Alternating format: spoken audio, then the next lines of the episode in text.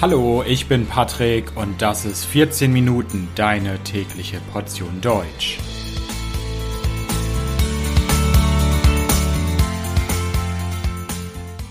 Folge 100. Eure Fragen, meine Antworten. Hallo, hallo und herzlich willkommen zu einer neuen Folge von 14 Minuten. Ich hoffe, dass es euch gut geht. Da, da, da, da, da, da, da, da. Das hier ist Folge 100. Fast ein Jahr gibt es nun schon diesen Podcast. Ich muss sagen, die Zeit ist wirklich wie im Flug vergangen. Das heißt, die Zeit ist wirklich super schnell vorbeigegangen, während es am Anfang noch ganz wenige Hörerinnen und Hörer gab, gibt es jetzt schon relativ viele und es gibt auch viele Menschen, die auf der Website www.14minuten.de registriert sind und regelmäßig die Transkripte auch lesen und sogar auf Patreon unterstützen mich einige Menschen. Ich sollte auch Danke sagen. Danke, dass ihr den Podcast hört. Danke, dass ihr die Transkripte lest. Danke, dass ihr mir E-Mails und Kommentare schreibt. Vielen, vielen Dank. Das bedeutet mir wirklich sehr viel und es motiviert mich auch immer wieder weiterzumachen. Ich habe euch ja gesagt, dass ich in dieser Folge hier eure Fragen beantworten möchte. Glücklicherweise habe ich auch einige Fragen von euch bekommen und die möchte ich in dieser Episode so gut wie möglich beantworten.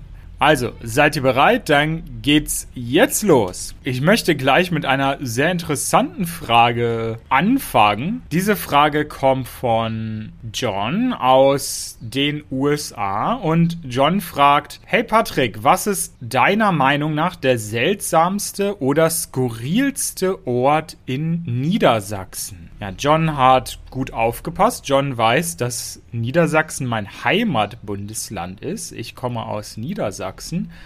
Puh.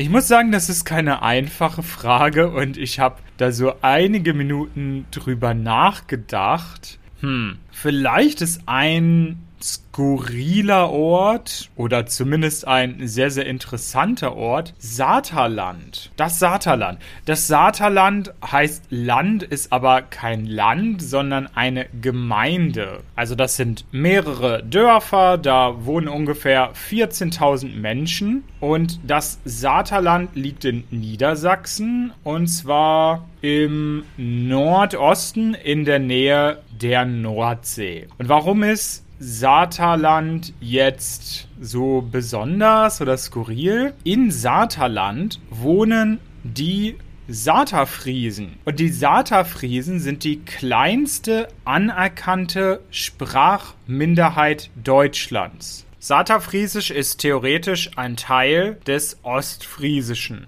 Das Problem ist nur, dass Ostfriesisch ausgestorben ist. Also alle weiteren Varietäten, Dialekte des Ostfriesischen sind ausgestorben.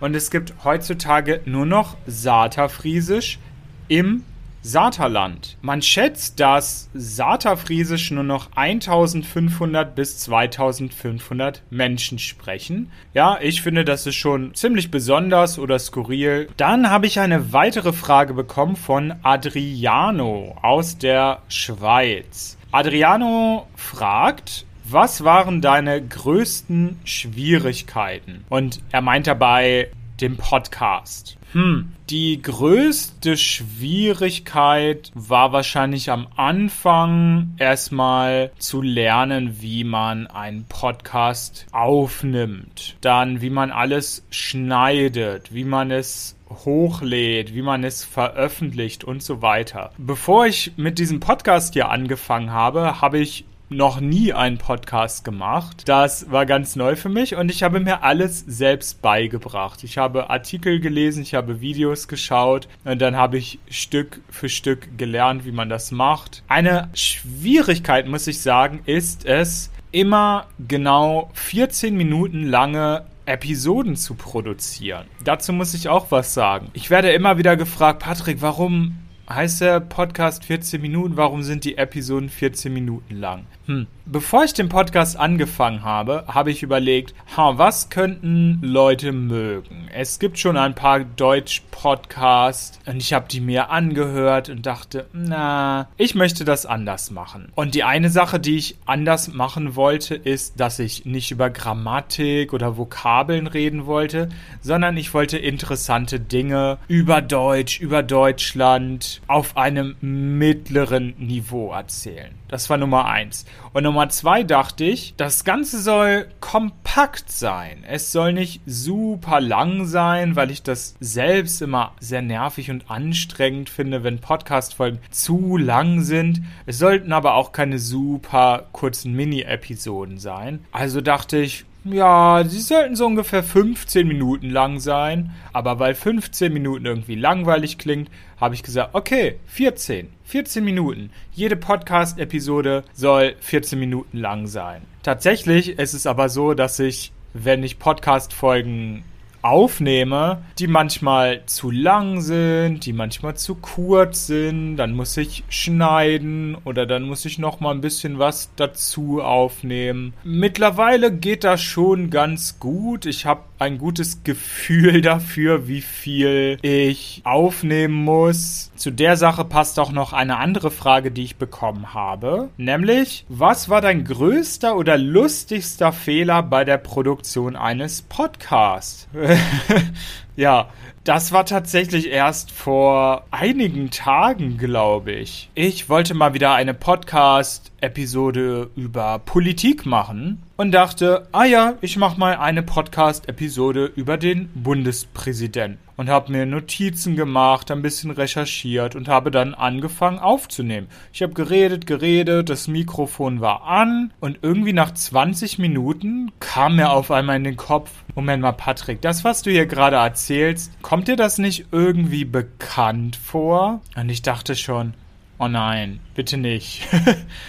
und tatsächlich, ich habe geschaut und es gibt schon eine Folge zum Bundespräsidenten. Das ist schon ein bisschen her. Das ist eine der älteren Episoden. Aber ich weiß nicht warum. Ich hatte das völlig vergessen, dass es schon diese Episode gibt. Das war wahrscheinlich mein größter oder lustigster Fehler. Hab mich aber auch nicht super geärgert, sondern mir dann einfach ein anderes Thema gesucht. Und ich hoffe, dass ich aus diesem Fehler lerne. Dann habe ich eine E-Mail aus Ruanda bekommen von Esra. Esra hat zwei sehr interessante Fragen. Und diese zwei Fragen versuche ich jetzt spontan zu beantworten. Ich habe vorher nicht recherchiert und das, was ich jetzt sage, ist das, was ich persönlich spontan denke.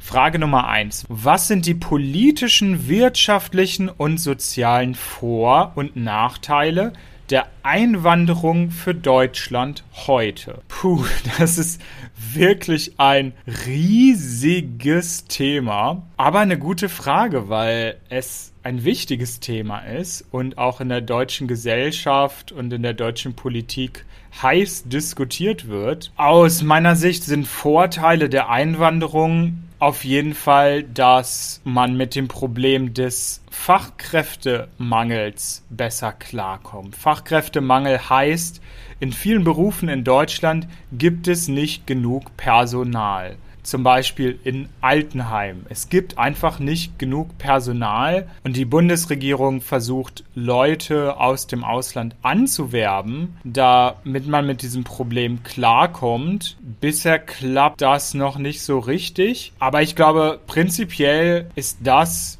ein Beispiel, wo Einwanderung viele Vorteile für Deutschland hätte. Und allgemein denke ich, dass Einwanderung ein Land und eine Gesellschaft immer bereichern kann. Ein Nachteil, hm, ich weiß nicht, ob es ein Nachteil ist, ich würde das eher eine Herausforderung nennen, ist natürlich, dass Menschen, die nach Deutschland kommen, Deutsch können sollten.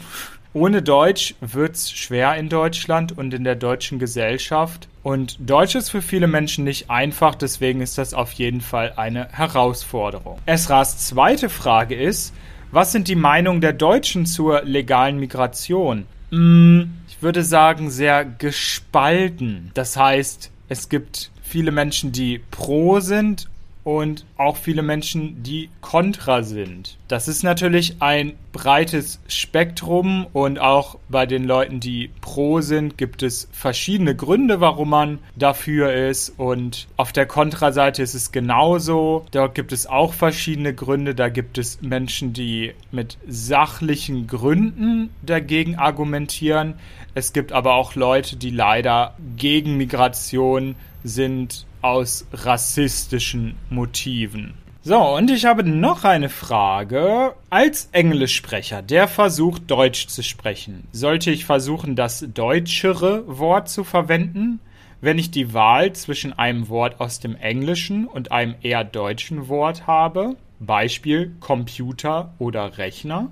Puh, eine gute Frage. Es gibt viele Beispiele im Deutschen, wo es ein original deutsches Wort gibt und es ein Anglizismus gibt, also ein Wort aus dem Englischen. Und ganz ehrlich, das kann man nicht pauschal beantworten. In manchen Situationen ist es so, dass beide Wörter okay sind und natürlich klingen, wie zum Beispiel Computer oder Rechner. Es gibt aber auch Beispiele, wo die deutsche Version mittlerweile sehr, sehr altmodisch ist und es klingt sehr unnatürlich, wenn man die deutsche Variante benutzt. Ein Beispiel wäre das Wort Date. Zum Beispiel, heute Abend habe ich ein Date mit einem heißen Typen. Heute Abend habe ich ein Date mit einem hübschen Mädel. Die Deutschen benutzen heutzutage einfach dieses englische Wort Date. Es gibt aber ein deutsches Wort, das benutzt aber wirklich niemand. Und zwar das Wort Stell dich ein. Ein Stell dich ein ist das deutsche Wort für Date. Das findet ihr heutzutage nur noch in alten Texten oder vielleicht benutzen es Menschen ironisch. Englisch. Mein Tipp ist, beobachtet die Sprache, hört genau zu, lest genau,